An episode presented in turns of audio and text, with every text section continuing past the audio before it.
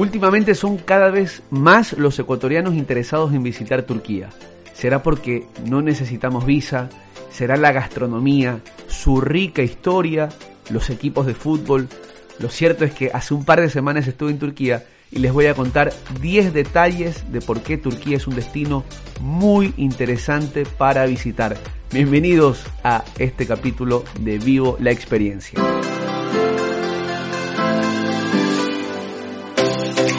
Hola amigos, ¿cómo están? Soy Andrés Ponce. Bienvenidos a un nuevo episodio de Vivo la Experiencia. En este podcast comparto historias sobre mis vivencias personales, también viajes por el mundo a través de otro enfoque y entrevistas que nos permitan aprender sobre nosotros mismos. En fin, no tengo un libreto establecido, simplemente hablamos de todo un poco. El objetivo de este podcast es la evolución personal por medio de experiencias de todo tipo, quitar el modo automático de nuestras vidas y empezar a observar ese paisaje alucinante que nos rodea. Espero llevarte a lugares y momentos que te sorprendan y también que te atrevas a experimentar cosas que jamás hayas sentido, porque definitivamente hay que vivirlo para contarlo. ¿Qué tal? ¿Cómo están? Bienvenidos a un nuevo episodio de Vivo la Experiencia. Hoy para conversarles acerca de Turquía como destino turístico y esta, este viaje que tuve hace algunas semanas, esta experiencia que me gustó muchísimo. Previo a ir a Qatar aproveché algunos días de escala, tanto de ida como de vuelta, para poder viajar a Turquía, que es un país que siempre me llamó la atención por su rica historia, por lo que uno conoce acerca de su pasado, su presente también el, fútbol con ese partido denominado el Milagro de Estambul, que fue una final de Champions League eh, por el 2006, en donde se enfrentaron el Milan y el Liverpool. El Milan lo estaba ganando 3 a 0 y el Liverpool lo empata en el segundo tiempo en un partido que hasta el día de hoy se lo conoce como el Milagro de Estambul y catalogado por, por muchos especialistas como la final de Champions más apasionante de todos los tiempos. Desde allí me quedó retumbando siempre el nombre de la ciudad de, de Estambul pero les voy a contar 10 datos específicos de por qué pueden considerar a Turquía como un destino muy interesante para tomar la decisión de viajar y conocer. Punto número uno, los ecuatorianos no necesitamos visa, que es una gran facilidad. Ustedes saben que hoy realmente el pasaporte ecuatoriano no te deja entrar a, a, muchos territorios, hay varias trabas, dificultades por el tema de la migración, mucho más en territorio europeo. Eh, hay que generar una visa Schengen para entrar a países como España, Italia, Portugal, Francia, Alemania, en fin. Turquía es un país seguro, además que da eh, siempre esa hospitalidad al turista y en este caso Ecuador no necesita visa. En el momento en el que grabamos este podcast, iniciando mayo del 2022, lo único que se requiere por parte del turista o del ciudadano ecuatoriano para ingresar a Turquía es el certificado de vacunación de ambas dosis, mínimo dos dosis, es decir, el esquema completo. Hay rutas porque yo sé que mucha gente no tiene, por ejemplo, la visa, la visa Schengen para poder viajar desde Europa, tampoco tiene la visa americana y un punto interesante es que pueden encontrar variando los precios, por supuesto, no les puedo decir que sea la mejor opción, pero opciones hay. Hay rutas desde Panamá, hay rutas también y esto me sorprendió porque cuando estuve en el aeropuerto de, de, Estambul vi que había vuelos directos desde Caracas. Ojo, así que pueden viajar a Venezuela, pueden chequear también en qué momento del año hay vuelos baratos desde Caracas hasta Estambul. Pueden viajar también desde Buenos Aires a Estambul. Incluso, si ustedes han notado, la camiseta de River Plate, uno de los equipos más populares del mundo, más populares de, de Latinoamérica, tiene la publicidad de Turkish Airlines. Panamá también es otra opción por si no tienen la visa y nada más quieren viajar con su pasaporte. Así que les recomiendo Turquía en el primer punto porque no necesitamos visa para ingresar y además Turkish Airlines es una de las aerolíneas catalogadas con mayor calificación en el mundo. Volé en Turkish Airlines ida y vuelta desde Miami, esa fue mi ruta, mi escala, además antes de ir a Qatar y ninguna queja. Muy buena aerolínea, puntual. Mm, en cuanto a la atención también me demostró por qué está entre las mejores calificadas del mundo. Segundo dato sobre Turquía. Ankara es la capital. Probablemente no mucha gente lo sepa, este dato. Eh, la capital realmente es Ankara, aunque muchos puedan pensar que es Estambul, que es la ciudad más famosa sin duda. Pasa, por ejemplo, también este dato en Australia, donde la capital es Canberra, pero mucha gente nombra a Sydney, a Melbourne, ¿no? Otras ciudades que son más conocidas, más famosas, o Suiza, donde la capital es Berna, pero muchos nombran a, Zurich, por ejemplo, ¿no? Como, como una de sus principales ciudades, pero realmente la capital de Turquía se llama Ankara. El destino turístico más importante es Estambul, donde, por ejemplo, lo que noté, lo que me encantó, sus costumbres, la venta en cada esquina. no te sorprenda que los vendedores de, todo tipo, ¿ah?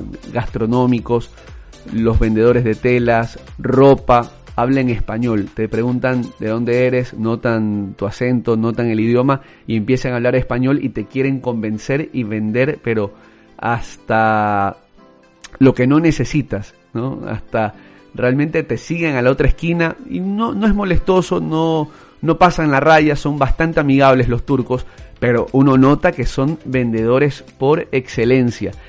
Tiene además el río Bósforo, que es un estrecho que divide además la ciudad entre Europa y Asia, porque Estambul tiene esta particularidad, que es una ciudad que está dividida, está entre dos continentes, Europa y Asia, es una particularidad que obviamente la hace muy, muy especial. En el, imagínense, en el mismo día pueden estar en dos continentes, tanto en Europa como en Asia. 3. Punto número 3. Sobre datos sobre Turquía. Sus equipos de fútbol en Estambul. Tanto el Galatasaray como el Fenerbahce es eh, sin duda un atractivo turístico.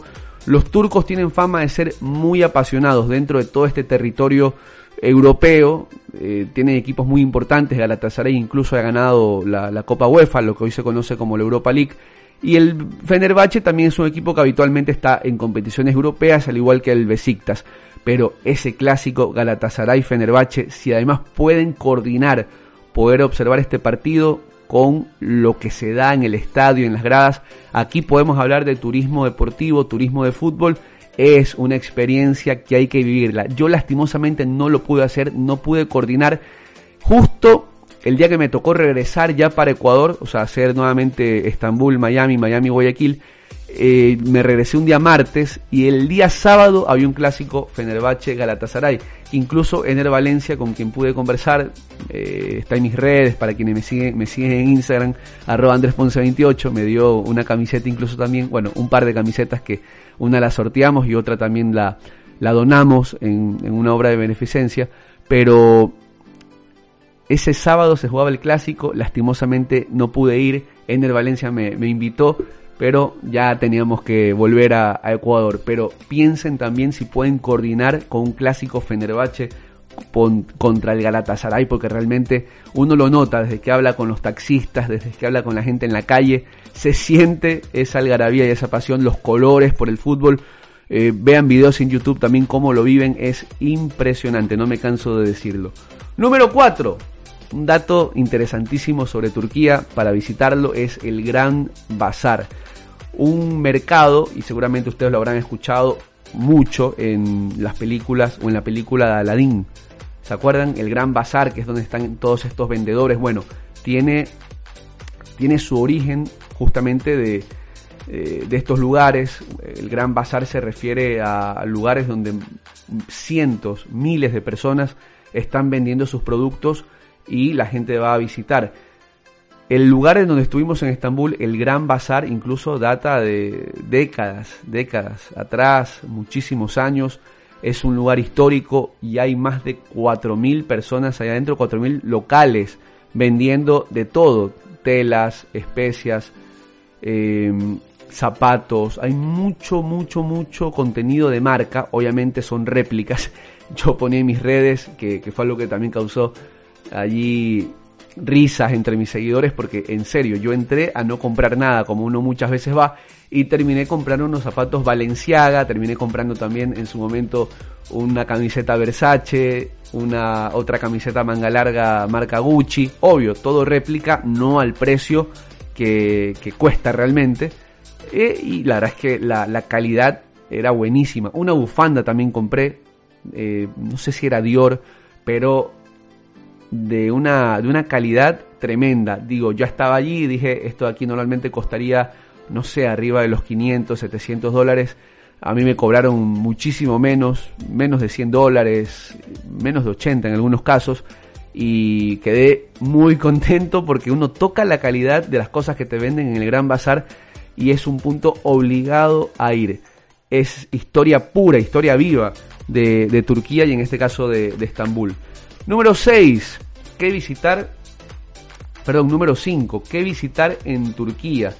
Las mezquitas, creo que no te puedes pasar por alto las mezquitas. un tema también muy curioso y es que hay un llamado durante cinco veces al día al rezo de los musulmanes. Es un país mayoritariamente musulmán y lo que, lo que me causaba o nos llama la atención, por lo menos a nosotros los latinos que o de otras partes del mundo que no estamos acostumbrados, es que durante el día comienzan a, sonar eh, una especie de música, ¿no? que a nosotros obviamente se nos hace muy extraño, pero es el llamado al rezo por parte de los musulmanes. Estuvimos así y a veces sonaba a las 4 de la mañana, a las 5 de la mañana y bueno, hay que acostumbrarse. Eso sí puede ser un poco molestoso, perturbador tal vez para quien no está acostumbrado. Yo soy de esas personas que, que me encanta la cultura extranjera, me encanta aprender y no me hago problema. Hay otra gente que me ponía en el Instagram cuando yo ponía estas historias, me decía que le daba terror, le daba miedo esa música. Yo realmente estaba fascinado, estaba encantado de estar descubriendo algo que nunca, ah, nunca había escuchado, nunca había visto en mi vida. Pero es visita obligada a las mezquitas, son obras de arte realmente. Estambul es una de las ciudades con mayor cantidad de mezquitas en el mundo. La mezquita azul, la mezquita Santa Sofía, la mezquita roja. Así que punto obligado también como estructuras a, a visitar. Punto número 6, ahora sí, los helados turcos. No te puedes ir de Estambul sin hacer eh, este show, sin hacer, sin dejar que un heladero turco de estos tradicionales, ahí está en el carrito dice, ¿no? Tradicional helado turco, helado otomano, bueno, tienes que dejar que los heladeros turcos te hagan ese show, si no sabes de lo que estoy hablando, en mi cuenta de Instagram, Andrés Ponce 28, también pueden ver en uno de los reels de visita a Turquía, cómo ellos tienen esa magia para envolverte, parece que te dan el helado, te lo quitan de la mano, son muy hábiles, es muy divertido, insisto, vayan a mi Instagram o también pueden revisarlo en el YouTube, pero no te puedes ir de Estambul, no te puedes ir de Turquía sin comerte un helado, que además son riquísimos, en una carreta y grabar todo ese show que, que hacen contigo. Número 7, la comida es realmente espectacular, es comida árabe, lo que vemos normalmente eh, dentro de los restaurantes de, que tienen ese origen dentro de nuestros países latinos. Obviamente está el shawarma y hay mucha influencia, por ejemplo, de la carne de cordero. Encuentras, y eso también pasó en Qatar, y en el mundo árabe en líneas generales, encuentras carne de cordero, eh, pollo, en los países musulmanes no se come cerdo, eso me parece que está claro. Entonces hay mucha influencia del cordero, lo encuentras por todas partes.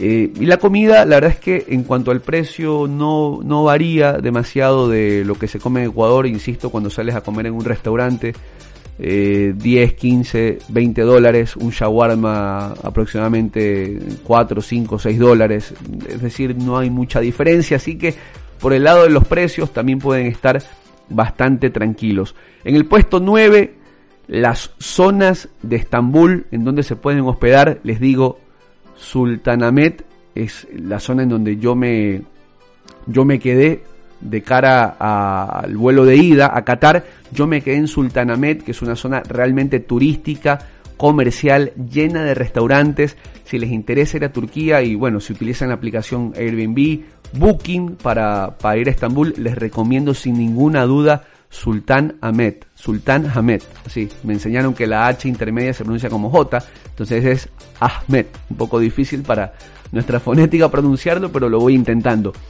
Así que busquen Sultan Ahmed y busquen también en Beyoglu, que es otra de las zonas lindas, otra de las zonas muy comerciales en donde se pueden quedar y visitar además la Torre de Gálata, que es otro de los puntos turísticos más importantes. Es muy seguro, no tuve ningún tipo de problema, lo, lo, reitero, incluso caminé en la madrugada, 2, 3, 4 de la mañana y, siempre sentí muchísima seguridad caminando por las calles de Estambul. Puesto 9, el aeropuerto de Estambul, que es una maravilla, uno de los mejores aeropuertos en los que he podido estar.